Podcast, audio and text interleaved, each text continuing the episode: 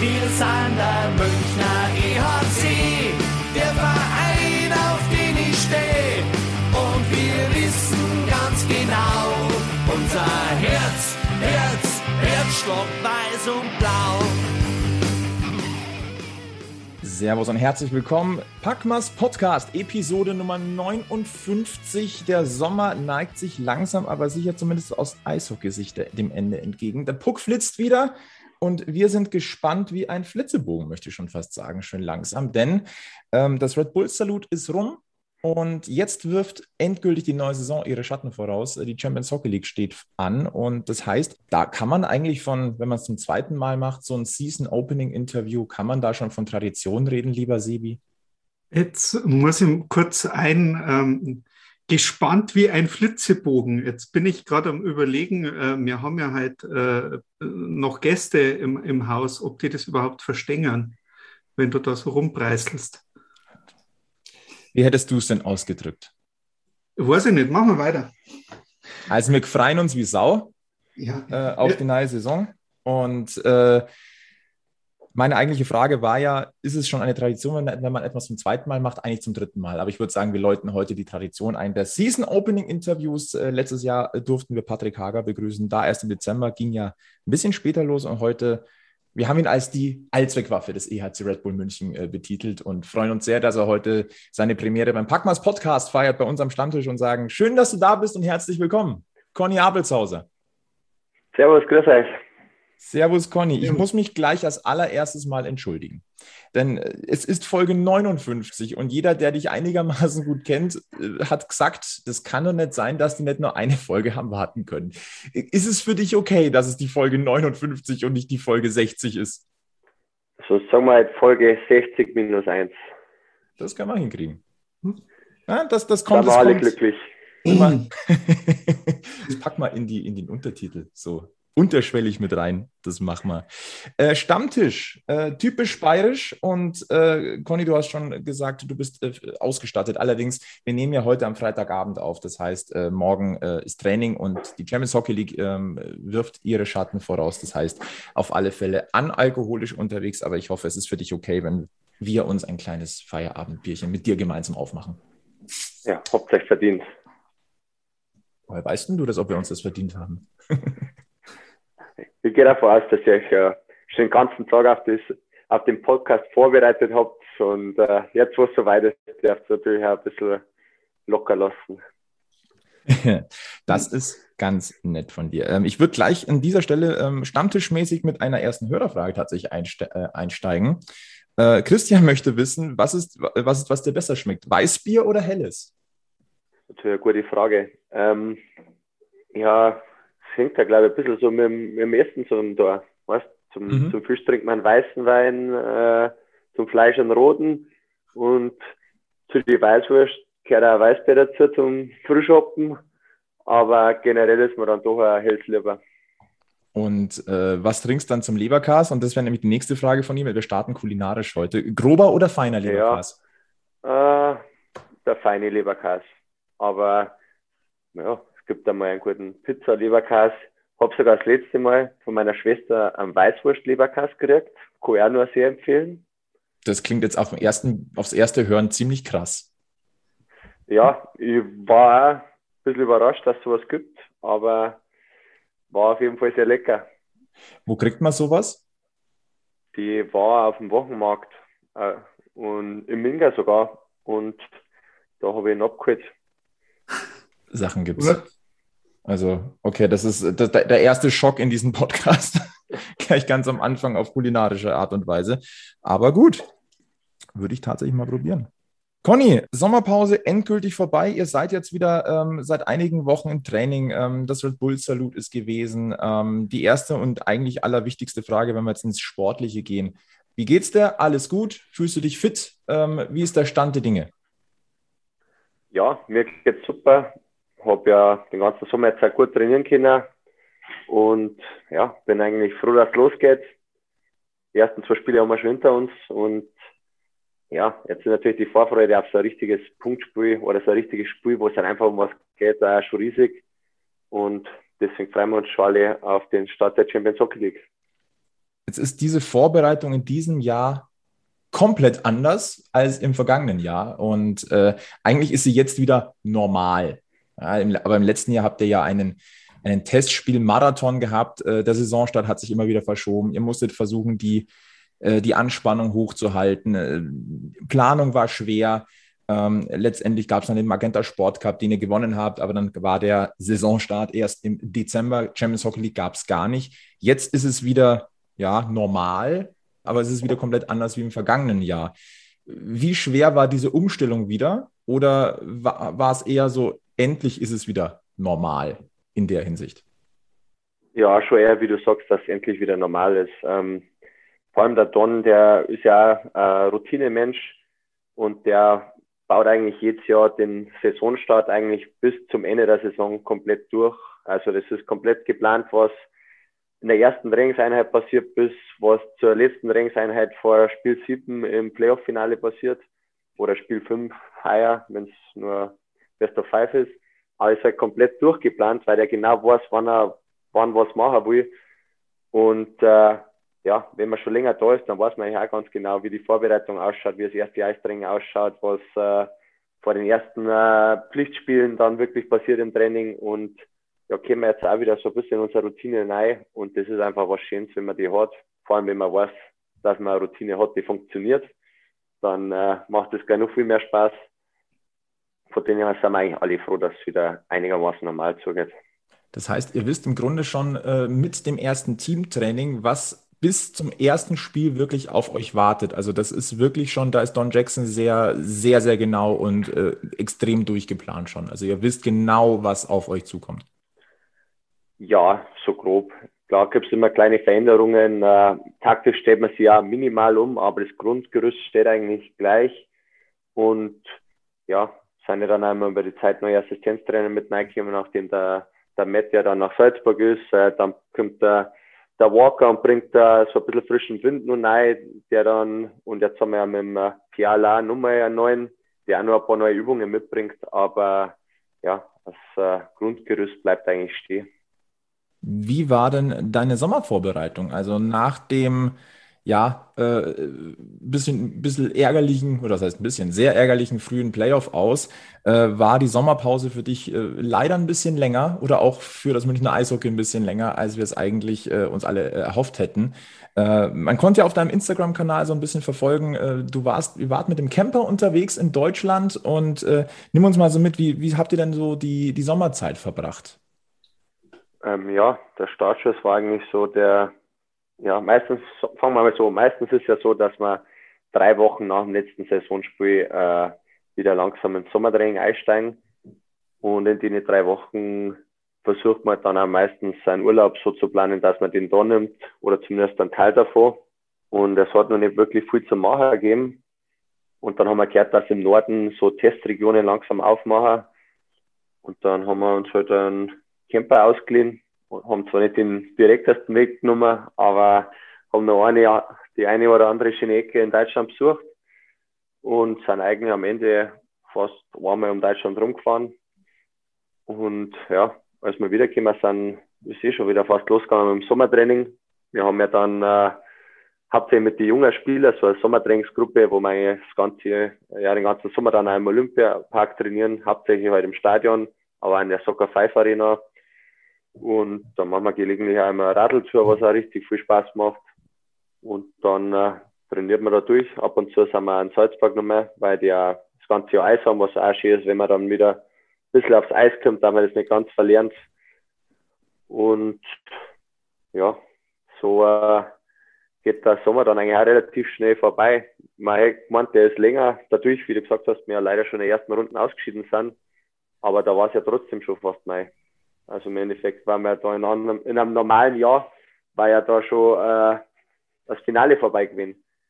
Und jetzt haben wir wieder normal angefangen. Von dem her war er gar nicht so lang, wie man am Anfang gemeint hat. Also da muss man dann auch nach seinen drei Wochen frei wieder relativ schnell schauen, dass man, dass man Gas gibt und für die neue Saison bereit ist.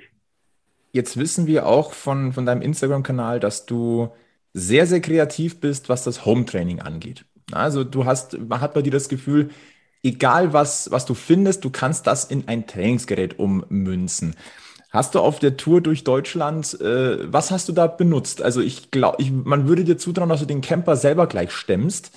Aber ähm, wie muss man sich das vorstellen? Weil so ein bisschen fit halten trotz des Urlaubs muss ja auch sein, denke ich. Ja, aber da braucht man jetzt keine großen Krafttraining-Einheiten. Ähm, man ist ein bisschen laufen gegangen. Der Wings for Life World Run ist ja auch genau auf die Urlaubszeit dann auch gefallen. Zu dem Zeitpunkt waren wir an der, an der Nordsee ähm, haben wir uns eine schöne Laufstrecke direkt am Wasser gesucht. Ähm, bin ich mit meiner Frau und mit dem Hund Luna, sind wir zu dritt aus, aus dem Team gelaufen. Und ja, das war ganz schön. Natürlich auch schön flach am Meer. Das äh, war angenehm. Aber sonst, ähm, ja, vor allem die Zeit direkt nach der Saison schon so, dass du sagst, da gibt man den Körper mal ein bisschen eine Pause und auch den Kopf. Deswegen ist der Urlaub dann auch direkt nach der Saison wirklich angenehm. Und ja, danach wird wieder richtig Gas geben im Krafttraining, im, im Stadion, im Kraftraum und, und da kann man sich dann ganz äh, kreativ, äh, kreativen Freiraum lassen. Jetzt waren ja viele Leute davon ausgegangen, dass ähm, du eine andere Reise machst nach der Saison, dass dann eher bis so an der Ostsee entlang geht, Richtung Riga auf das war eigentlich schon so mit der Überraschung, warum ein starker Conny Abelshauser, der, der so stark mit drin war, dann, ich sage jetzt einmal, man, man weiß ja nicht, verzichtet hat auf, auf die Teilnahme oder vielleicht auch gar nicht im, im Nachhinein äh, so mitgefahren ist. Ähm, was war los? Saison lang oder war es einfach jetzt Zeit, dass man mal wieder einen Kopf freikriegt? Oder weil na, also für mich ist die Nationalmannschaft eigentlich immer eine Riesenehre und äh, ich habe ja von vornherein gesagt, wenn ich eingeladen wäre, ähm, fahre ich auf jeden Fall mit. Ja, bin dann leider nicht berücksichtigt worden, aber muss im Nachhinein sagen, ähm, ja, durch die Verletzungen hat mir das jetzt sehr gut für den ganzen Sommer wirklich äh, fürs Aufbautraining und für ja, Reha-Training weiß ich nicht mehr, weil ich ja da schon wieder gespielt habe, aber mhm aber wirklich halt den Sommer dann auch gut nutzen, um wirklich äh, alles zum Stärken und dann wirklich wieder 100% in die Saison zu starten, weil nach der WM ist der Sommer dann wirklich sehr kurz und dann bleibt kaum nur Zeit für richtige Vorbereitung.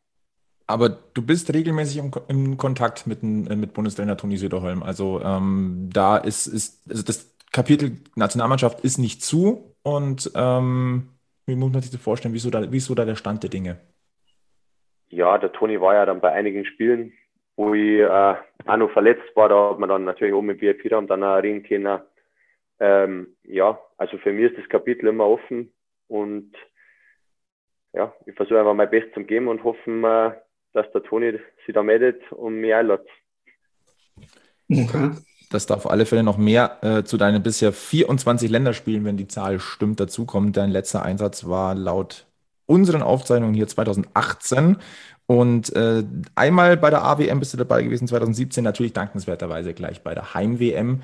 Über das Erlebnis, glaube ich, da müssen wir nicht, nicht sprechen, dass das Wahnsinn ist, wenn du vor äh, im, im, eigenen Land eine WM spielst, dann auch noch in Köln in der Mega-Arena. Äh, achtmal bist du auf dem Eis gestanden. Erstes Länderspiel im Übrigen äh, 2016. Du bist ja jetzt auch erst 28. Also bald 29, das darf man ja sagen. Äh, das ist noch kein Eishockey-Alter. Also da äh, fließt noch viel Wasser die Isar runter, wie man so schön sagt. Ähm, und wir hoffen natürlich alle, dass wir dich mit dem Adler auf der Brust noch das ein oder andere Mal sehen werden. Du hast deine, deine Frau Erika schon angesprochen und da dürfen wir erstmal nochmal persönlich gratulieren, äh, denn du wirst zum ersten Mal Papa. Ganz herzlichen Glückwunsch von, ja, auch von, von, uns an dieser Stelle nochmal. Ähm, das habt ihr vor knapp eineinhalb Monaten bekannt gegeben. Und natürlich kommt aus der Fanszene die Frage. Der Juritz hat gefragt, wie geht es Frau und wie geht es Kind? Ähm, ja, alle gesund, alle wohlauf. Ähm, ja, ich und meine Frau freuen uns schon riesig. Ist nicht mehr allzu lang hier, also die Vorfreude steigt. Ja, wir wissen, äh, Stand jetzt noch nicht, ob es ein Bub oder ein Mädel wird. Wir könnten es zwar wissen, aber wir haben. Du uns nicht. Ich will schon, meine Frau will es nicht, deswegen wissen wir es noch nicht. Aber ähm, ich glaube, wir, wir sind schon jetzt äh, mittlerweile beides so weit, dass wir es bald wissen wollen. Ähm, bei mir war es jetzt nicht so, dass ich gesagt habe, äh, in dem Moment, wo ich gewusst habe, dass meine Eltern werden, dass ich es sofort wissen muss, sobald man es wissen darf. Ähm, ich habe gesagt, ich kann auch noch warten, aber mittlerweile muss ich sagen, äh, juckt es mir schon ein bisschen in die Finger, dass ich den Brief vom Schlag aufmache und dann mal reinschaue. Aber, oh, der liegt, der liegt daheim schon. Ja, im, im Nachttischkastel äh, liegt es drin. Also den, was kann ich glaube in der 14. oder 15. Woche kriegt man den schon. Ja, aber der ist nur geschlossen, geschlossen im Nachttischkastel drin. Wie oft sprecht ihr drüber, ob ihr den aufmachen sollt oder nicht? Oder wie oft äh, bequatscht du die Erika? ja, so oft eigentlich nicht. Ab und zu, wenn man halt redet, so, wenn man so ein bisschen in die Zukunft schaut und sich halt so vorstellt, wie es so ist, äh, sage ich immer, ja, man hätte schon ein bisschen ein klareres Bild vor Augen, wenn man halt weiß, ob es ein Bub oder ein Madel ist. Aber bald wissen wir es ja hoffentlich. Sag einmal so, Strampler in EHC Blau steht auch einem Mädchen gut. Ja, das ist auf jeden Fall. Blau hat man noch nie viel verkehrt gemacht. Andersrum wäre es, glaube ich, ein bisschen schwieriger, wenn, wenn, jetzt, wenn ihr irgendwie standardmäßig rosa spielen würdet und dann wird es doch ein Bub. Ja, aber das kann auch jeder dran. Höre ich daraus, dass Conny Abelshauser äh, rosa Trachtenhemden zu Hause hat? Ja, zur Tracht vielleicht nicht, ne? aber ja, ein rosa T-Shirt wird man sicher im Kleiderschrank finden. Trendsetter Conny Abelshauser. Ich bin immer noch ein bisschen beeindruckt von diesem Weißwurst-Leberkas. Den kriege ich jetzt auch nicht mehr aus dem Hinterkopf raus. Du hast, äh, Stichwort Leberkase, kommen wir tatsächlich nochmal ähm, ganz kurz zurück zur Kulinarik. Du hast in einem Interview im Februar 2019 mal gesagt, so eine gute Leberkassemmel ist was Feines. Immer wenn ich aus Kanada zurückgekommen bin, wurde noch auf der Fahrt vom Flughafen beim Metzger gehalten und eine gekauft. Dein Onkel ist ja Metzgermeister. Wie, wie regelmäßig ist nach dem Training denn eine, äh, eine Leberkassemmel notwendig? Ja, regelmäßig es ist jetzt nicht so, dass ich sage, das ist Teil der Routine, dass nach einem guten Training eine Leberkasse gegessen wird, aber es ist halt immer noch was Besonderes dann, wenn man, wenn man sich eine holt und dann genießt man die auch. Mein, mein Onkel, den seine Metzgerei, die ist halt auch nicht direkt ums Eck vom Stadion. Der hat ja auch schon mal die äh, 10 Kilo gemacht, die ich am Föder Leo in der Wette verloren habe. Ähm, es ja. ist es ist tatsächlich sehr, sehr witzig, weil wir haben ein paar Leberkas-Fragen noch. Also eine haben wir noch und dann machen wir das Kapitel Leberkas halt einmal zu. Ähm, aber es, glaube ich, liegt an einem deiner letzten äh, Statements im Netz, als es um Leberkas gegangen ist. Äh, süßer oder mittelscharfer Senf? Also bei mir kommt der süße Senf drauf. Kastis Mama macht übrigens einen ganz einen leckeren. Kastis Mama? Ja. Mhm. Der bringt mir ab und zu mal ein Glas mit. Das ist natürlich dann die erste Wahl. Mhm. Interessant. Ähm, aber da gibt es noch keine Verbindungen zwischen deinem Onkel und, und Maxis Mutter, dass man da quasi gemeinsam aktiv wird. Nein, das noch nicht. Da. Also ganz ehrlich, wenn ihr es schafft, im SAP-Garden die Leberkas von, von deinem Onkel und den Senf von Maxi anzubieten, das wird ein Gassenhauer, das schwöre ich euch. Ja, ich, ich, ich werde es einmal äh, ich werde es mal im Büro, werde ich mal fragen, wie es ausschaut. Das wäre spannend. Aber jetzt kommen, wir mal, jetzt kommen wir mal wieder weg vom, jetzt gehen wir mal wirklich aufs Eis. Lass uns noch mal einen Blick zurück in die vergangene Saison werfen. Das war ein großes Auf und Ab, also viele starke Spiele, aber dann auch Spiele, wo es halt einfach nicht funktioniert hat. Ähm, es war eine Achterbahnfahrt und äh, natürlich kam die Frage auf, ähm, auch aus der Fanszene, woran hat es denn gelegen? War es die ungewohnte äh, Situation mit der, mit der Saison, wo Schlag auf Schlag gegangen ist? Ähm, haben vielleicht spezielle Spielertypen gefehlt? Was würdest du sagen? Ähm, es hat ja auch Mannheim dann im, im, im Halbfinale der Bresel, was man, womit man nicht unbedingt gerechnet hatte. Ähm, äh, jetzt rückblickend ein paar Monate ähm, nach diesen, nach Saisonende, jetzt mit vor dem Start der neuen Saison. Was würdest du sagen, so rückblickend? Ähm, was war der ausschlaggebende Punkt, dass ihr, dass es gegen Ingolstadt dann im Viertelfinale nicht gereicht hat? Ja, ich meine, wir haben auch viele Gespräche geführt, auch mit den Trainern und Mannschaftsintern, um wirklich zum Sagen, was genau gefehlt hat. Und so wirklich auf einen Punkt oder auf, auf so genaue Punkte, wo man sagen, das war der ausschlaggebende Punkt, sind wir eigentlich nicht gekommen ja, ich persönlich muss jetzt sagen, es war so ein bisschen so die, was ich eigentlich auch schon die letzten Jahre immer, dass man im allerersten Playoff-Spiel vielleicht nicht hundertprozentig da sind, weil wir so ein bisschen Einlaufzeit brauchen. Und die hat halt einfach, die hat man sich halt in der kurzen Playoff-Serie nicht leisten dürfen. Dann hast du das erste Spiel ein bisschen verschlafen. Der Best of Seven Serie äh, war es nur kein Beinbruch, aber in der Situation stehst du dann schon mit dem Rücken gegen die Wand. Und dann haben wir eigentlich in Ingolstadt äh, ja, ein gutes Spiel gemacht und zum Schluss, äh, ja, mal so wie gesagt, das war wieder der perfekte Sturm. Dann äh, auf einmal fällt ein, ein Platz Tor und das Ganze, und es bricht ein bisschen zusammen wie so ein Kartenhaus und bis du schaust, äh, ist zehn Minuten später die Saison für dich vorbei. Also es war dann schon, da waren alle Mannschaften äh, oder alle Spieler in der Kabine noch geguckt und haben nicht wirklich verstehen können, was und wie das gerade passieren hat können, dass unser Song, unsere Saison aus ist, obwohl wir eigentlich nur so hohe Ziele gehabt haben. War das jetzt, äh, nimm uns einmal mit, es war ja relativ bald in der Saison klar, dass äh, dieses Viertelfinale gegen Ingolstadt gehen wird. Und Ingolstadt hat sich ja relativ klar, sehr offensichtlich die letzten zwei, drei Wochen eigentlich nur noch auf diese zwei bis drei Spiele konzentriert. Also das hat man ja gesehen an die Ergebnisse, die es gespielt haben, wir es danach gespielt haben. Äh, die haben sich zwei, drei Wochen nur, nur auf euch konzentriert, um, um eben die zwei Spiele äh, zu gewinnen sich auszuruhen, wirklich dort zu sein.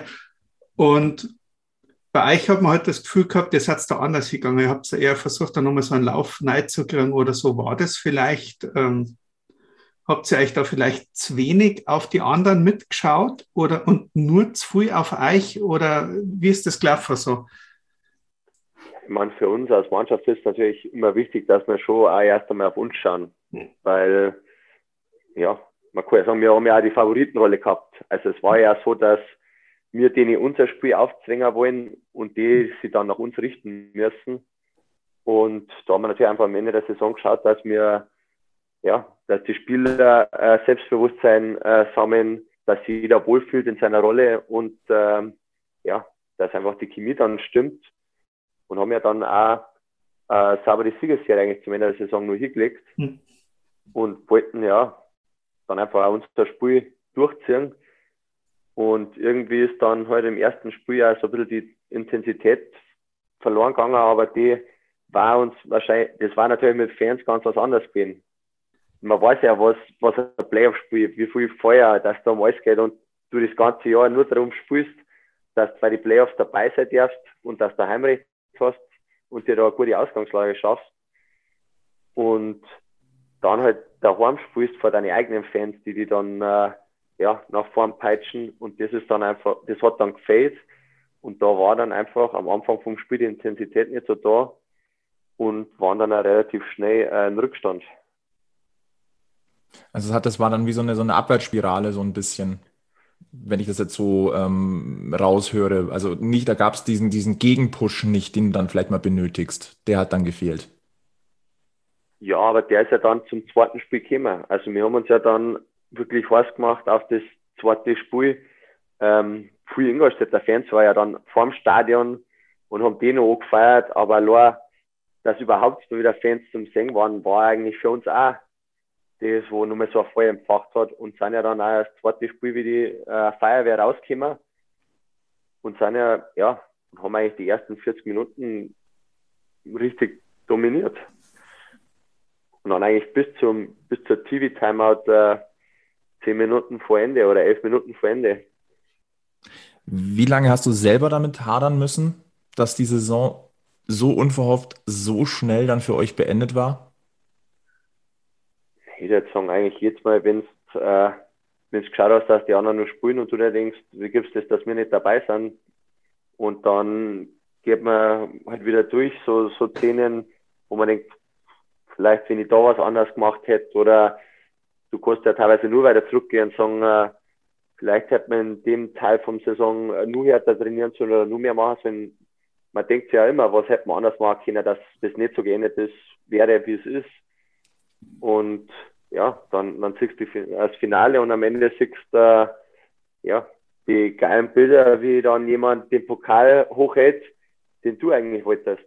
Also und wenn man es dann schon mal gewonnen hat und auch weiß, wie, wie schön und wie überragend das Gefühl ist, dass du weißt, dass so ja die letzten 365 Tage, wo du alles davon da hast, dass du den Pokal hochheben darfst, dass sie dir gelohnt haben und du dafür belohnt wirst, gibt es nichts Schönes. Und dann siehst du halt, wie die anderen das Gefühl haben und du nicht. Und das äh, motiviert natürlich dann auch so, dass dann auch relativ schnell wieder anfangen willst zum Trainieren. Auf alle Fälle, es war für uns alle, glaube ich, äh, zum Haare raufen, ähm, dass das einfach nicht mit Münchner Beteiligung dann stattgefunden hat, der, der Kampf um, äh, um den Pott und äh, Stichwort Haare raufen. Männerpflege, das bringt uns mal ganz kurz zu einer ganz kleinen Werbeunterbrechung. Wir sind gleich zurück. Freunde, jetzt müssen wir mal Tacheles reden. Wie ihr wisst, unterstützt uns mit Manscaped seit einiger Zeit der Weltmeister unter den Anbietern für Männerpflegeprodukte und wir gehören damit zu den rund zwei Millionen Burschen, die Manscaped vertrauen. Jetzt haben die Kollegen aber nachgelegt und bringen mit dem Lawnmower 4.0 schon die vierte Generation ihres sensationellen Haartrimmers für den ganzen Körper auf den Markt. Was sollen wir sagen? Wir durften als eine der ersten das Gerät testen und Manscaped hat sich noch einmal selbst übertroffen. Die Skin Safe Technology sorgt für sicheres Rasieren auch und vor allem unterhalb des Bauchnabels und verhindert somit die Verletzungen, die sich wirklich keiner auch nur vorstellen möchte. Wie schon beim Vorgängermodell sorgt auch beim Lawnmower 4.0 ein LED-Licht für genügend Sicht, auch an den weniger gut ausgeleuchteten Körperregionen und das geht auch unter der Dusche, denn natürlich ist auch der Lawnmower 4.0 wasserdicht. Was aber richtig genial ist, der Trimmer kommt ohne Ladekabel und das finde ich absolut klasse. Möglich macht das die Induktionstechnologie, die wir schon von vielen Smartphone-Modellen kennen. Ihr merkt also schon, das Zugreifen lohnt sich und mit uns spart ihr auch noch, denn mit dem Code PACMAS21 bekommt ihr satte 20% Rabatt auf euren versandkostenfreien Einkauf im Manscaped Shop. Also, klickt euch rein, schaut euch um und greift zu. Mit Manscaped und dem Code PACMAS21 gebt ihr euren Eiern einen Grund zum Feiern. Da sind wir wieder und äh, waren beim Haare raufen äh, aus der alten Saison. Aber wir gucken natürlich jetzt auch ein bisschen voraus auf die neue Saison, denn ähm, die Champions Hockey League ist zurück. Und der EHC Red Bull München geht als ja, rund erneuert, würde ich jetzt nicht sagen, aber wir haben acht neue Spieler an Bord und da sind auch, auch durchaus Namen dabei, auf die wir uns allesamt freuen. Und äh, lieber Sevi, du warst beim Red Bull Salut dabei in Kitzbühel und eine Mail, ähm, die du da äh, mal bei uns in die WhatsApp-Gruppe geschickt hast, war, äh, der Street ist der Wahnsinn. Der ist, wie schnell ist denn der? Und ähm, ich würde ganz gerne die Frage an Conny weitergeben. Warst du auch oder bist du auch so begeistert von der Geschwindigkeit von Ben Street? Ja, aber nicht nur die Geschwindigkeit. Also der bringt sehr viel mit. Ähm, körperlich bringt er viel mit. Ähm, Leadership auch. War ja äh, Kapitän schon in der American League. Na, also ich muss auch sagen, bis jetzt haben wir eigentlich alle unsere neuen Spieler sehr überzeugt. Auch die Jungen aus der Akademie machen einen super Job da kann man sich eigentlich nur gefallen auf die Saison, die jetzt kommt. Klar, ähm, bei vielen neuen Spielern dauert es ein bisschen, bis sie alle an unser neues System gewonnen aber also ich bin sehr optimistisch, was die neue Saison angeht. Wenn man mal nochmal so die, die Liste durchgeht, also an namhaften äh, Neuzugängen, also die gestandenen, die, die, die älteren, da haben wir einen Jonathan Blum, da haben wir Ben Smith aus Mannheim. Das, das hat ja für viel Furore gesorgt, äh, dass der aus Mannheim nach München kommt. Einen Nationalstürmer mit Freddy Tiffels, ein Austin Ortega, den man ja auch aus der äh, DEL in Berlin noch kennt, einer, der übers Körperliche kommt. Ja, das ist schon, also wir waren auch äh, durchaus auch äh, ja, durchaus ein bisschen beeindruckt, was da gekommen ist. Aber wir sind natürlich gleichsam ähm, neugierig und da blicke ich nochmal Richtung Sebi. Du bist ja einer, der auch mal so ein bisschen guckt, was tut sich in der Akademie, wer ist denn da aus Salzburg noch dabei? Und wir haben ja dann doch mit Philipp Vareka, den haben wir ja letztes Jahr schon so ein bisschen auf, der, auf dem Schirm gehabt, ähm, dass er vielleicht auf dem Sprung nach München ist. Jetzt ist er da. Dann kam noch ein Sebastian Zimmermann, kam ja auch noch mal mit.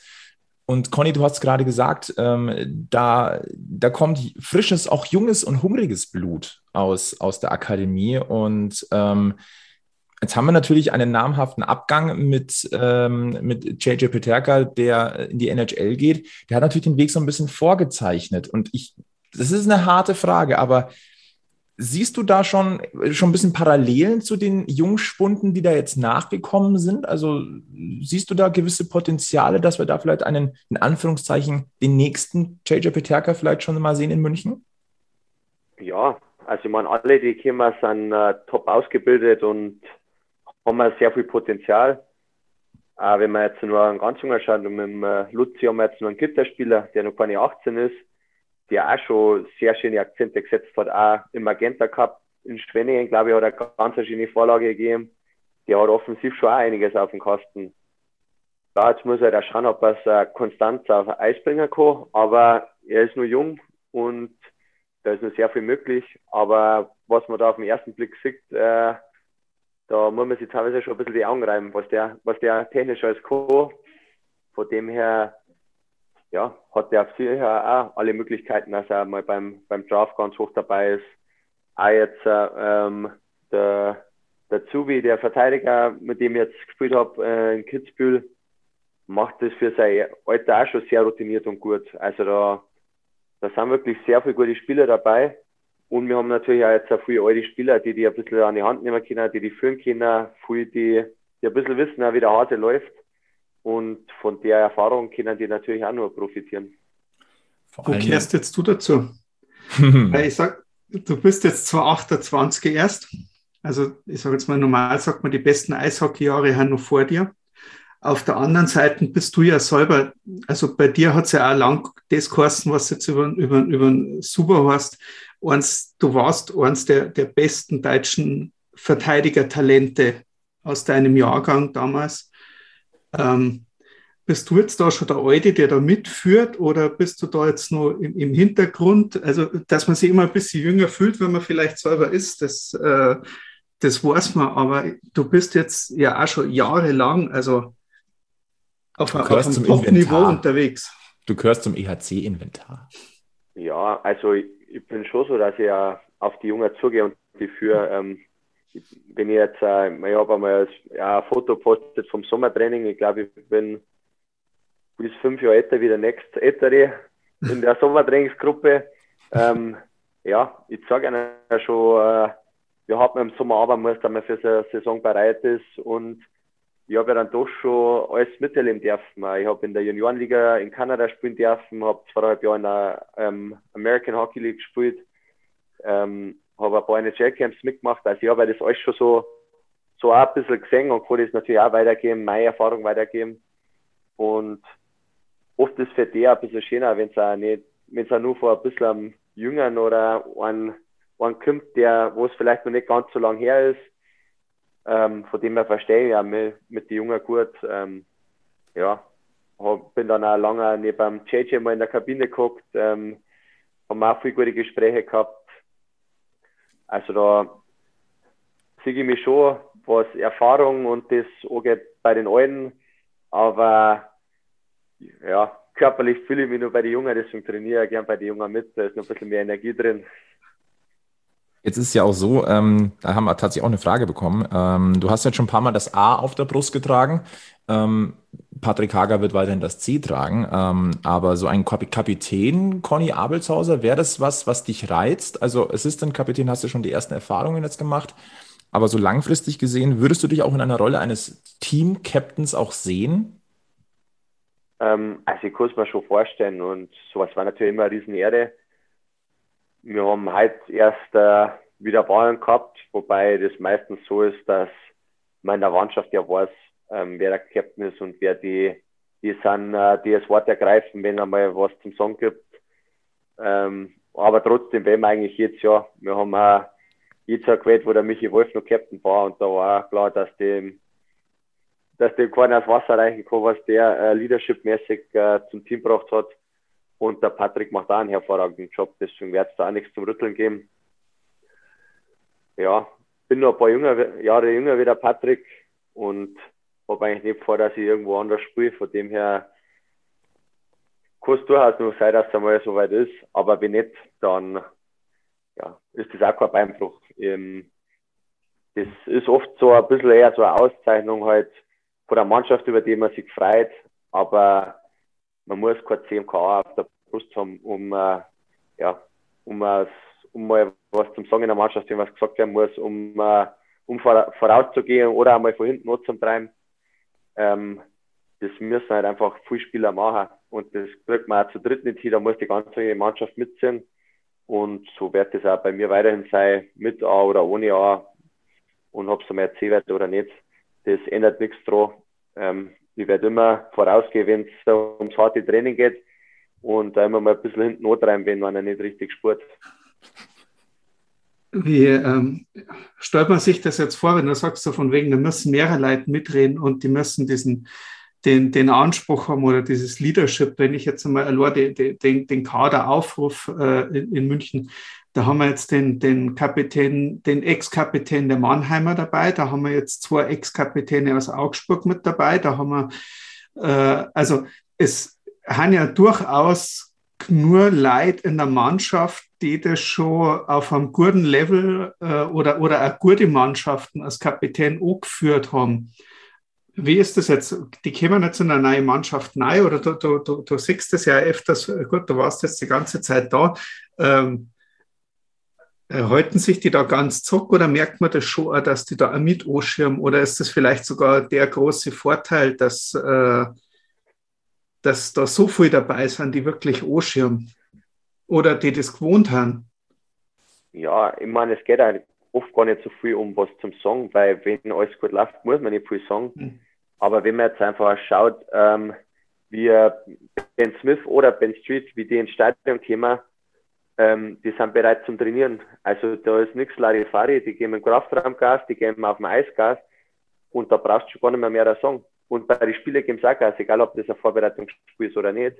Und dann, da musst du ja gar nichts sagen. Die mhm. sehen die Spieler, die sagen, der geht voran, da gehe ich hinten nach und da braucht nichts gesagt werden. Und das sehen die jungen Spieler, hey, der war Kapitän in Mannheim und der kommt zu uns und der ruht sich jetzt nicht aus, sondern er hockt sich genauso aufs Rad wie du und ich und der, der gibt genauso im Kraftraum Gas.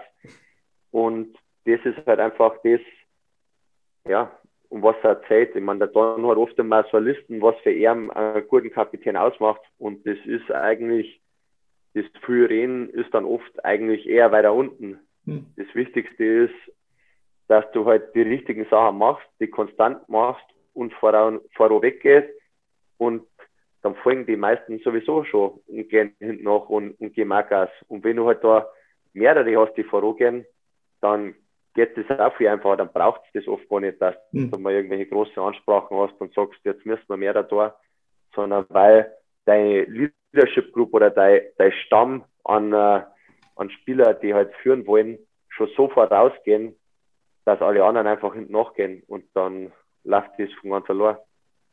Jetzt ist der Start der Champions Soccer League, der steht unmittelbar bevor eure Gegner heißen Vojens, Rögle und Zug. Wir für uns waren immer, waren uns immer eine Champions Hockey League. Das ist ähm, langsam aber sicher kommt es dahin, wo es hin muss. Ähm, das sind, das sind Filetstücke im, im Eishockey-Kalender.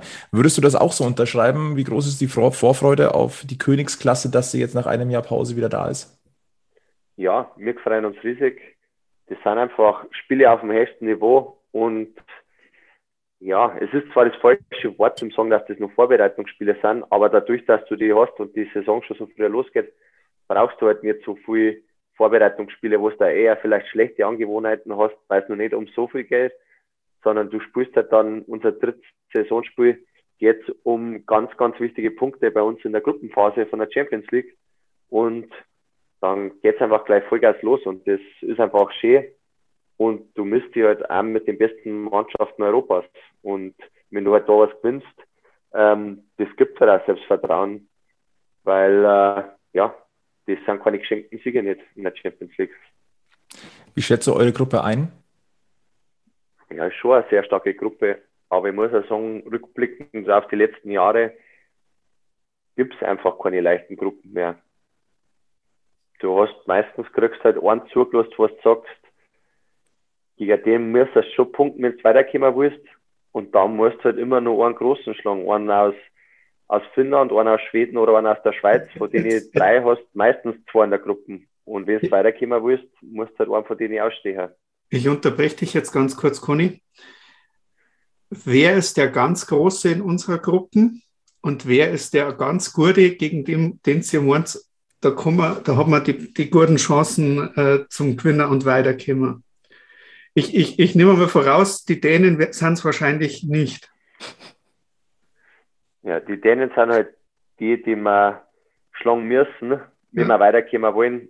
Aber das soll ja gar nicht heißen, dass die schlecht sind, weil das auch eine super Eishockey-Mannschaft ist, mhm. sondern äh, ja, die sind halt, äh, ja, die, die dänische Liga ist halt noch keine, keine schwedische oder keine finnische oder auch keine, keine Schweizer Liga noch nicht. Aber ja, das sind alles drei bernharte Gegner, die wir dann haben. Mhm. Rögle und Zug, absolute Hochkaräter im, im, im europäischen Eishockey, können wir uns darauf freuen. Der Ligastart, also ihr habt dann vier Spiele in der Champions Hockey League und dann geht es zum Ligastart. Es ist das Eröffnungsspiel der deutschen Eishockey-Liga und das auch noch in Berlin beim deutschen Meister, bei dem Team, den ihr den Pott abjagen wollt. Und äh, das bringt uns dann zum Blick so ein bisschen auf die Spitzengruppe der deutschen Eishockey-Liga. Und äh, das ist eine Frage, die uns Bene geschickt hat, aber die uns natürlich äh, auch so ein bisschen interessieren würde. Wie siehst du denn äh, den Münchner Kader in diesem Jahr und dann auch im Vergleich zu den Konkurrenten aus Mannheim, Berlin und Ingolstadt? Ähm, da hat sich ja auch ein bisschen was getan. Ich gehe mal fest davon aus, dass du natürlich auch einen Blick drauf gehabt hast oder weiterhin hast, was sich so bei den Hauptkontrahenten so tut. Ja, die haben natürlich alle auch ähm, sehr fleißig verpflichtet und da wirklich äh, namhafte Spieler geholt. Ähm, ja, Mannheim, äh, klar, habe mit dem Holzer Kurve angeholt, den ich sehr gerne im Minga gesehen hätte. Aber ja, wen haben sie denn nun? Dann haben sie äh, einen aus der KL geholt, der da über Jahre mit zu den Topscorern Zeit hat. Also das sind schon, schon ordentliche Kaliber, die geholt haben. Berlin ähnlich, haben auch wirklich stark verpflichtet. Und ja, Ingolstadt kann man ja nichts sagen. Die, die haben auch, auch von uns zwei gute Spieler geholt, ähm, die darf man auf jeden Fall auch nicht unterschätzen. Aber wie gesagt, mir gefällt unsere Mannschaft super. Menschlich wieder eine richtig geile Truppe. Und was halt auch schön ist, dass wir heuer auch wieder ein paar Team-Events machen können, die man natürlich nur schöner zusammenwächst. Ähm, das war halt letztes Jahr schon, schon schwierig, dass halt dann wirklich, ja, wir haben uns alle super verstanden, aber dann wirklich so richtig zu einer Einheit zusammenwachsen, wenn es nicht einmal in einer Kabine sitzen kannst, sondern auf vier Kabinen aufteilt bist, ähm, ist natürlich schwierig. Und jetzt äh, in Kitzbühel haben wir wieder Mats Gaudi gehabt, haben da schon mal schön golfen können, ähm, haben dann auch mit der Mannschaft mal Event auf dem Chiemsee gemacht, wo wir, wo wir mit Boote gefahren sind. Das ist halt genau das, was einem dann richtig zusammenschweißt und wenn es einmal hart geht, ähm, auf den man zurückgreifen kann und dann wirklich aus Einheit äh, nochmal Gas geben kann weil du Corby Holzer gerade angesprochen hast. Äh, hattest du Kontakt? Hast du versucht, noch ein bisschen Werbung für München zu machen? Ähm, also nicht wirklich viel, nein. Ich, äh, ich habe mir gedacht, dass, ja, kannte bei die 60er, war näher am Grünwalder Stadion, kann da öfter zuschauen. Also es hätte schon einiges dafür gesprochen. Aber ja, so alt ist ja der Kurve auch noch nicht. Mal schauen, was, was in den nächsten Jahren Neues passiert. Kannst ja immer mal wieder so ein bisschen darauf hinweisen und immer mal ein Foto aus dem Grünwalder oder so schicken, damit die damit Heimwien auch ein bisschen größer wird. ja, das auf jeden Fall. Daran anschließend ganz kurz eine Frage, weil die auch reingekommen ist. Ähm, die eine Frage an dich erübrigt sich eigentlich fast schon, nämlich äh, wer ist die Nummer eins der Stadt, möchte Andreas wissen. Ich schiebe mal gleich die Frage von Timo hinterher. Wo landet 60 München am Saisonende und wo landet der EHC Red Bull München am Ende der Saison? Also am besten beide auf eins. Das war natürlich, äh, ja, das war natürlich am allerschönsten und deswegen sage ich das einfach auch, dass das so ist, weil man muss einen klaren Plan und ein klares Ziel haben. Und das ist für die 60er und für mich heuer Platz 1. Beide Teams haben ja eh so ein bisschen dasselbe Motto dieses Jahr, dieses ein Team, ein Weg, ein Ziel. Ähm, ich glaube deswegen, ah, hätte München zwei große Partys im nächsten Frühjahr. Ich glaube, da wird man nicht. Also Sebi würde einmal feiern, der hat, wie sagst du immer so, die Schweinsblasentreter, mit denen hast du nicht so viel am Hut, aber Conny genau. und ich würden wahrscheinlich zweimal feiern. Aber, aber Mords Gaudi und feiern, ähm, morgen ähm, habt ihr wieder ein paar Leute in der Münchner Eishalle mit dabei beim, äh, beim äh, wie heißt es offiziell, beim, beim ersten Eistraining oder beim, beim, beim Schautraining.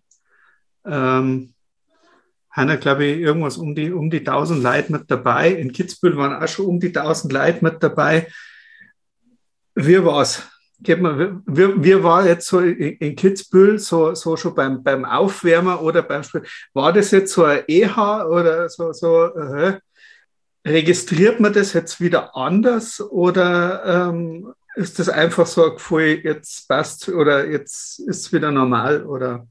Ähm, nein, das ist schon irgendwie wieder ungewohnt, weil es wirklich ein ganzes Jahr ohne Fans, ähm, was ja eigentlich unvorstellbar war, aber ja, ich möchte jetzt nicht sagen wenig Fans, aber vergleichbar ist die Eishalle in Kitzbühel ist natürlich kleiner, aber selbst da war die Stimmung super und wenn man ein Tor schießt und man hätte nicht nur die eigenen Spieler auf der Bank stehen, sondern nur tausend andere Leute, ist einfach ein unglaublich cooles Gefühl und das ist brutal abgegangen. Und ja, und das ist einfach wunderschön, dass man das wieder hat. Und auch leider, dass jetzt auch wieder ein paar beim Training zuschauen können und dass das gleich so viel sind, ist natürlich auch wahnsinnig schön. Und das lässt uns darauf hoffen, dass dann zum ersten Heimspiel dann nur mehr da sind. Man hat jetzt die ersten äh, Freiluftsportarten wieder mit Zuschauern gesehen, also allen voran natürlich den Fußball.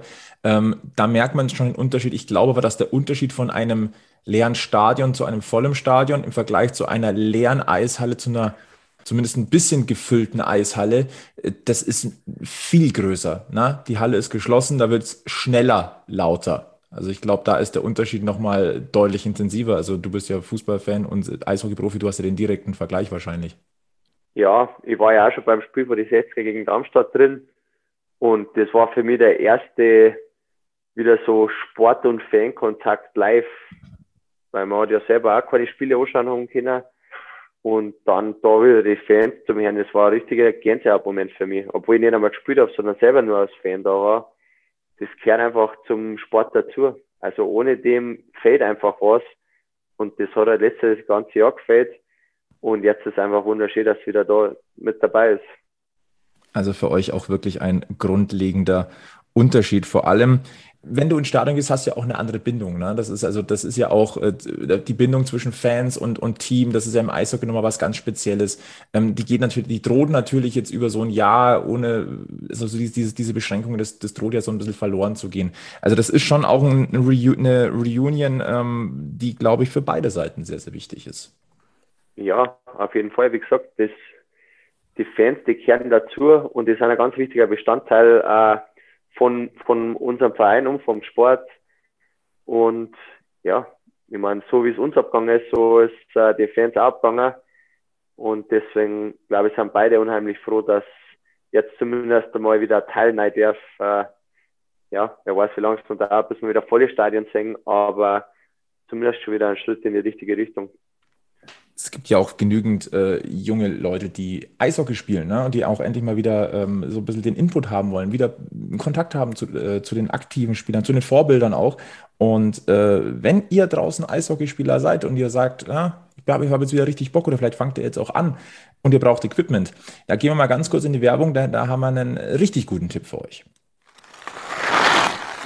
ihr spielt Eishockey und seid immer auf der Suche nach dem neuesten und besten Equipment, dann haben wir jetzt einen ganz heißen Tipp für euch. Die Hockeygarage im Werksviertel am Ostbahnhof. Das ist euer Hockeystore mit der größten Auswahl an Eishockey-Ausrüstung in München.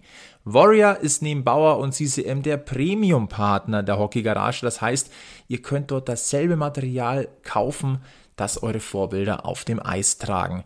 Ein kleines Highlight, schon jetzt könnt ihr den neuesten superleichten Warrior-Schläger aus der Alpha LX-Serie dort anschauen und auch testen. Geöffnet ist die Hockeygarage jeden Mittwoch und Freitag von 10.30 Uhr bis 19 Uhr. Montag und Dienstag könnt ihr euch persönliche Beratungstermine buchen. Dann kümmert sich das Team ungestört um euch und euer Anliegen. Einfach einen Termin telefonisch vereinbaren. Kleiner Hinweis noch, in den Sommerferien bitte regelmäßig auf Facebook und Instagram gucken, denn da kann es zu Sonderöffnungszeiten kommen.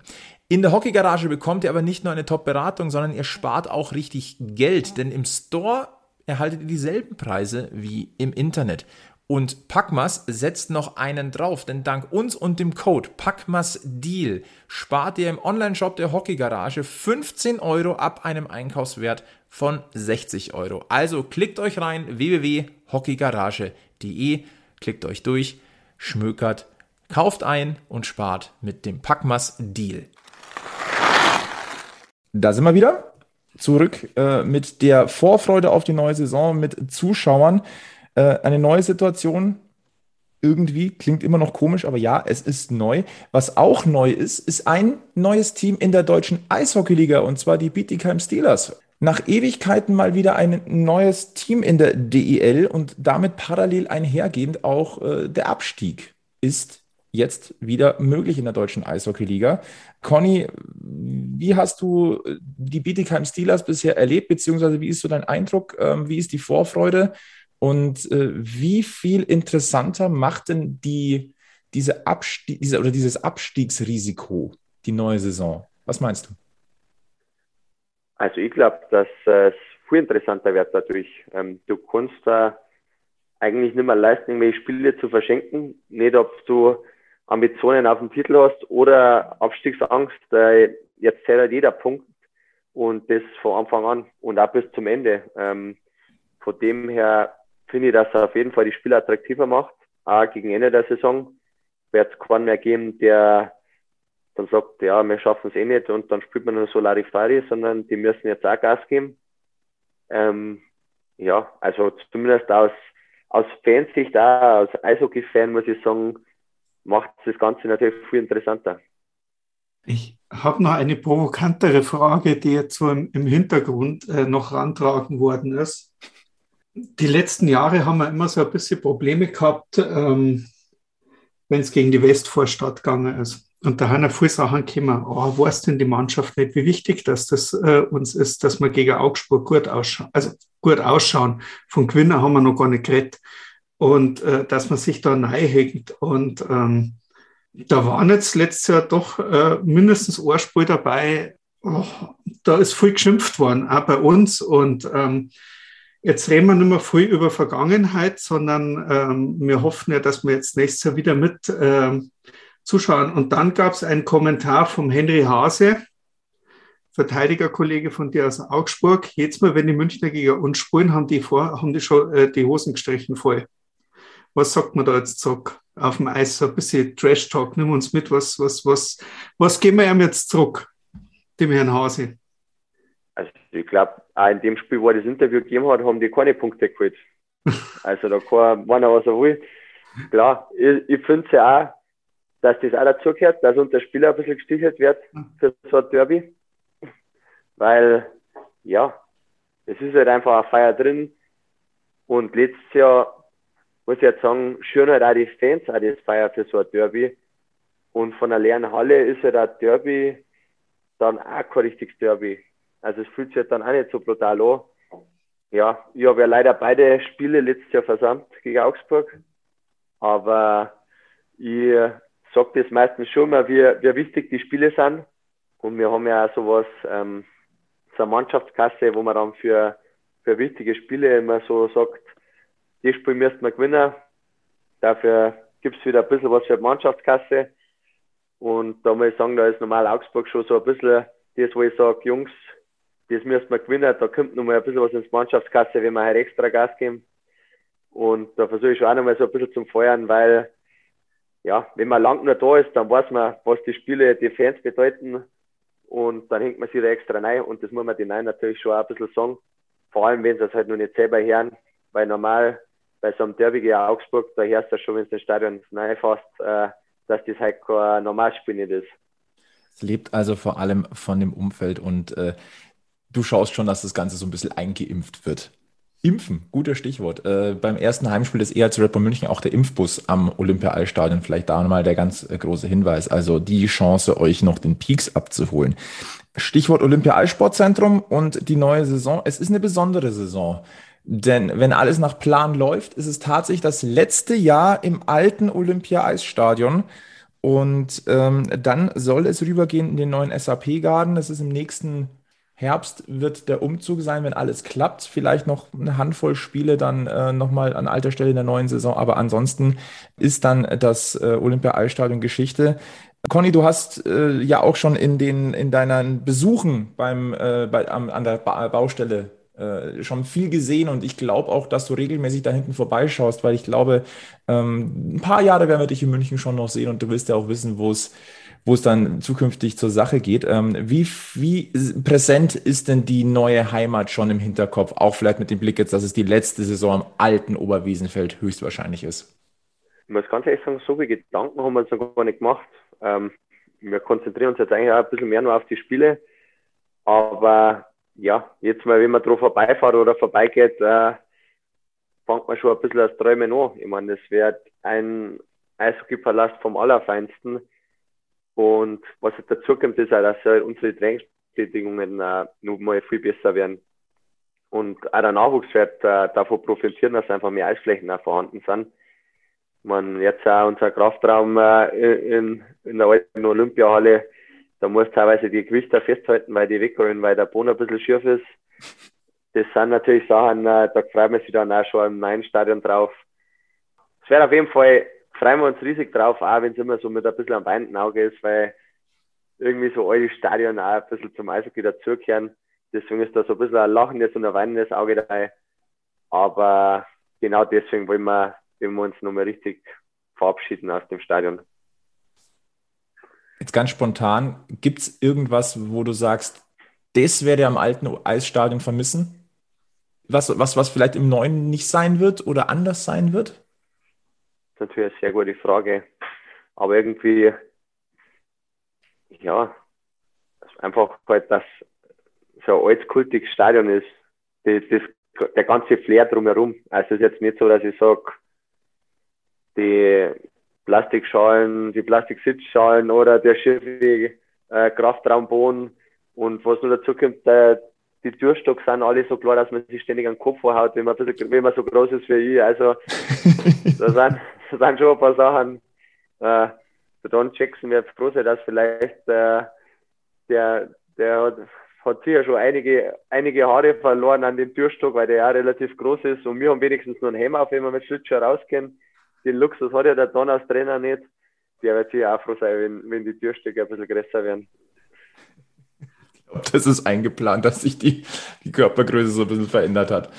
Aber gut zu wissen. Aber ja, die Gänge sind teilweise etwas niedrig da vor Ort. Ähm, lass uns nochmal einen Minischritt ähm, beim Finale der Podcast-Folge 59 bzw. 60 minus 1. Ähm, bevor wir die schließen, haben wir noch, äh, lass uns mal kurz einmal weg vom Eis gehen. Ähm, bei der Vorbereitung auf diesen Podcast ist mir eine Auszeichnung aufgefallen. Jeder weiß, dass du 2017 DEL-Verteidiger des Jahres warst, ähm, dass du zweimal mit dem EHC Red Bull München Meister geworden bist, Vize-Champion in, in, der, in, der, in der Champions League geworden bist. Du hast einige Titel in Kanada geholt und bei einem bin ich drüber gestolpert und habe mir den mal genauer angeguckt. Und also äh, eigentlich überrascht da einen nicht, aber den hat man gar nicht so auf dem Schirm, denn 2013 hast du die Plaque Joueur Humanitaire gewonnen in Kanada und das ist eine Auszeichnung, äh, die dort vergeben wird in der Quebec-Liga und die wird vergeben ähm, äh, an Spieler, die ein besonderes soziales oder gesellschaftliches Engagement leben und hervorgebracht haben. Wir, wir, das wissen wir mittlerweile, dass, dass sie das sehr, sehr wichtig ist. Ähm, was war damals der Auslöser dafür? Dass du diesen Preis erhalten hast? Ja, also es gab eigentlich mehr als einen. Also ich habe eigentlich sehr viele äh, Events gehabt da. Ähm, ich habe ähm, jedes, Heimspiel Tickets ans Kinderkrankenhaus in Halifax gespendet, wo dann immer die Kinder, die dann da in Behandlung waren mit ihren Eltern, umsonst zu den Spielen haben können. War generell eigentlich auch viel in dem Kinderkrankenhaus äh, zu Besuch. Das war dann äh, oft vom, vom Verein geplant und die haben mir dann äh, Tüten voller Schlüsselanhänger und lauter so Zeug mitgeben können, dass ich den wirklich auf Freude machen können. Wir waren in Kindergärten und Schulen und haben oft einmal vorgelesen und von unserem Sport erzählt. Hab damals auch, wir haben ja den Wings for Life für, für München. Drüben gab es dann was, das hat dann Cheerleader geheißen, das sich auch so ein bisschen an, äh, an die Rollstuhlfahrer ähm, ja, anlehnt, einfach zum Schauen, äh, wie man das, Le äh, das Leben für die besser machen kann. Da habe ich dann meinen kompletten Tag im Rollstuhl verbracht und bin dann da versucht einmal, wie mit dem Rollstuhl ins Training komme. Ähm, war dann auch auf der Uni für eine Vorlesung und habe mal versucht, auf das Gelände von der Universität zu kommen, bis man dann mal merkt, dass man keine Treppen mehr aufkommt, wo ist der nächste Fahrstuhl, äh, wo ist die nächste Rampe. um äh, ja, ihnen einfach mal so vorzuzeigen, eigentlich, wie, wie viel schwieriger das Leben wird, wenn, wenn man mal nicht ähm, normal mit seinen 240 kann. Ähm, ja, so viel eigentlich, die man kaum aufzeigen kann, von Blutspende-Events, wo wir Essen ausgeben haben, wo dann die nach dem Blutspenden ein bisschen einen Snack kriegen, um den Kreislauf wieder ein bisschen hoch zu fahren. Da hat Halifax, ähm, also ich wollte sehr viel machen und Halifax ist mir da echt super zur Seite gestanden und die haben dann äh, einen gehabt, der eigentlich fast angestellt war, der nur so Sachen organisiert hat für uns. Und da haben wir sie natürlich dann äh, ja, super erden können durch solche Aktionen. Und ähm, ja, habe das eigentlich über meine gesamten vier Jahre in, in Halifax eigentlich immer gemacht und bin dann im letzten Jahr dann ligaweit dafür ausgezeichnet worden. Ganz, ganz tolle Sache, Conny. Ähm, du bist aufgefallen im letzten Jahr mit deiner Haarspendeaktion und die ist ja wirklich deutschlandweit beachtet worden. Man erkennt dich ja fast mittlerweile nicht mehr. Äh, die Haare sind äh, 30 Zentimeter weniger geworden, selbst der Bart ist mittlerweile weg. Ähm, weißt du, ob aus den Haaren mittlerweile die Perücke geworden ist und äh, ob es schon, ob die bereits das, äh, das Mädchen erhalten hat?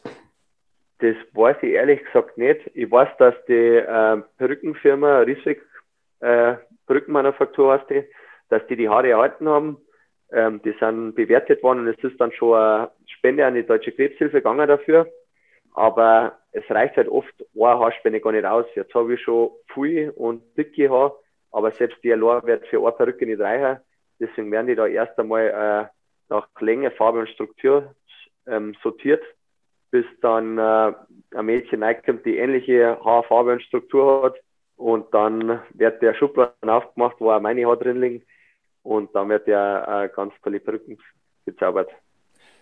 Ganz, ganz toll. Spannende Geschichte. Das ähm, kriege ich tatsächlich auch wieder Gänsehaut bei dem Gedanken daran. Es gab hier noch eine Mail an uns und die, die leiten mir auch mal so weiter und sagen das einfach. Die Easy hat nämlich keine Frage gestellt und hat gesagt, einfach nur danke dafür, dass du dich für, dass du dir Zeit nimmst für Fans. Ich erweitere das. Danke, dass du dir einfach auch Zeit nimmst für jemanden, für Leute, denen es nicht so gut geht. Das ist etwas ganz Besonderes und das ist nichts Selbstverständliches. Letzte Frage, bevor wir zu einer tollen Aktion kommen, die diesen Podcast abrunden wird. Ähm, wir haben noch eine Frage bekommen.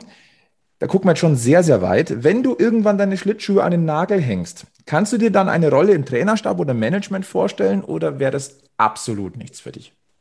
Ja, also vorstellen kann man sich sowas natürlich schon. Ist natürlich einmal leicht gesagt, äh, wenn ich fertig bin mit dem Eishockey spielen, werde ich Trainer oder Manager. Das sagen wahrscheinlich viele und das öffnet sich dann meistens so wenige Posten. Ich muss aber sagen, ich kann so nicht hundertprozentig sagen. Also mal gibt es Tage, wo man sich denkt, ach, das war super, dann gibt es mal wieder Tage, wo ich sage, vielleicht wäre Nachwuchstrainer viel schöner für mich. Gerne das auch wieder an, an, an die Jungen weitergeben. Vielleicht, weiß ich nicht, wenn ich in zehn Jahren hoffentlich zehn Jahre oder nur länger mal nicht mehr Eishockey spiele. Vielleicht langt es mir dann erst einmal, wenn ich möchte ein paar Jahre was anderes machen. Deswegen ich das eigentlich noch gar nicht sagen. Momentan macht es mir einfach unglaublich Spaß zum Spielen. Und ja, das kann ich hoffentlich noch lange machen. Das ganz hoffentlich noch sehr, sehr lange in München, bevor es, und das hast du ja schon mal kommuniziert, äh, zum Karriereende, so die letzten ein, zwei Jahre, möchtest du ja nochmal für deinen Heimatverein, für den EC Bad Tölz spielen. Aber für uns, sage ich mal so, das darf noch ein bisschen warten. Ja, ich hoffe, die warten auch noch ein bisschen auf mich. Hm, davon können wir ausgehen. Bevor wir den Deckel drauf machen auf diesen wunderschönen Stammtisch mit äh, King Conny, haben wir noch was. Denn äh, wir schwatzen heute nicht nur, nein, wir haben sogar etwas für euch da am Mikrofon, denn ihr habt die Chance tatsächlich ein neues Auswärtstrikot des EHC Red Bull München mit der Nummer 16 zu gewinnen von Conny Abelshauser. Kurze Frage, Conny, hat die 16 eigentlich eine Bedeutung für dich? Ja, wo ich in Date gespielt habe, da war damals der Janik Dubé. Das war einer der, der Top-Stürmer und ich war eigentlich bis 13, 14 habe ich ja nur Stürmer gespielt. Und das war damals mein Vorbild. Und dann wollte ich natürlich auch die 16 haben und habe die eigentlich gehabt, bis ich nach Kanada bin. Da war die dann schon vergeben. Dann hat es nochmal kurz äh, die 10 gegeben für ein paar Jahre. In Chicago hat es dann wieder 10 nur 16 gegeben. Dann war es dann die 22. Und wo ich dann zurück nach Minga gekommen bin, war für mich eigentlich klar, dass da wieder zurück zu meiner Kindheit und meiner deutschen Nummer gehen muss, sondern äh, hat es Nummer 16 gegeben. Ja, und jetzt bist du in einem Verein lang nur mit dabei, dass äh, die 16 auch in Verbindung gebracht wird mit äh, einem von den langjährig besten Spielern im Team. Und äh, vielleicht hast du in ein paar Jahren mal einen Junge dabei aus dem IHC-Nachwuchs, der irgendwo mal verzeiht, von wegen Mai, die 16, da war der Conny Abelshauser, einer von unseren besseren Verteidiger. Deswegen spiele ich jetzt immer mit der 16. Und im besten Falle können wir jetzt jemanden glücklich machen. Denn wir verlosen, wie gesagt, ein Trikot mit der Nummer 16. Das neue Away-Trikot des EHC Red Bull München verlosen wir jetzt. Und bevor wir hier irgendeine Frage uns aus den Ärmeln saugen, äh, Conny, hast du dir was ausgedacht? Und es ist eine Schätzfrage und auf deren Antwort, da sind wir sehr, sehr gespannt. Die werden wir natürlich in den nächsten Tagen dann bei uns auf die äh, sozialen Medienkanälen raushauen und äh, dementsprechend dann auch äh, beantworten und dann natürlich den äh, Sieger küren. Äh, es ist eine Frage aus deinem Leben und es ist eine Frage, die man, also man kann sie eigentlich nur eins zu eins beantworten, wenn man bei dir mal da, daheim vorbeifährt, gell? Das stimmt, ja. Also wir ja viel wissen, haben meine Eltern am Bauernhof und die Schätzfrage ist, oder machen wir ein bisschen interessanter, wie viel Kier, Käber und Kälmer sind bei uns daheim? Oha, Stand Freitagabend, 20.08 ich würde jetzt 80 schätzen, aber das keine Ahnung, ich weiß es nicht. Äh, wenn ihr das Trikot von Conny Abelshauser gewinnen wollt, dann schickt uns bitte eure Schätzung an team.packmas.de äh, mit dem Betreff King Conny. Und äh, bis, bis wann gehen wir Zeit? Bis zum On-Bully des ersten Champions Hockey League Spiels. Das ist am Donnerstag, 26.08. um 20.15 Uhr. Bis dahin könnt ihr eure Schätzungen abgeben. Also, wie viele, wie viele Rindviecher sind denn im Stall von, vom Bauernhof äh, Abelshauser? Das ist die Schätzfrage. Wenn ihr am nächsten dran seid, gewinnt ihr das Trikot von Conny Abelshauser mit Nummer 16, das neue Auswärtstrikot. Und Einsendeschluss ist Donnerstag, der 26. August 2021 um 20.15 Uhr. Äh, Sebi, habe ich irgendeine Frage vergessen, die dir noch gerade auf den Nägeln brennt? 10 Millionen, aber dafür wird Zeit nicht lange. Ja, wahrscheinlich nicht. Äh, lieber Conny, ich möchte mich ganz herzlich bedanken, dass du bei unserem Stammtisch hier vorbeigeguckt hast zum quasi spätestens seit heute traditionellen Season Opening Interview bei Packmas. Hat sehr, sehr viel Spaß gemacht. Vielen Dank für die Einblicke und für deine Zeit. Und äh, ja, nur das Beste. Hoffentlich hattest du auch viel Spaß hier bei uns. Wir hatten jedenfalls ordentliche Gaudi. Ja. ja, auf jeden Fall. Wir verabschieden uns, äh, sagen nochmal Danke an Conny, viel Erfolg in der neuen Saison. Wir bleiben ganz nah dran. Auch Packmas ist jetzt wieder regelmäßiger am Start, denn die Spiele stehen an. Wir sind ganz nah mit dabei. Äh, bleibt uns treu, schaut mal auf packmas.de slash sponsoring, wenn ihr uns supporten wollt. Jederzeit gerne. Ansonsten bleibt gesund, bleibt äh, Eishockey verrückt und äh, ganz wichtig, immer schön am Puck bleiben. Bis zum nächsten Mal bei Packmas.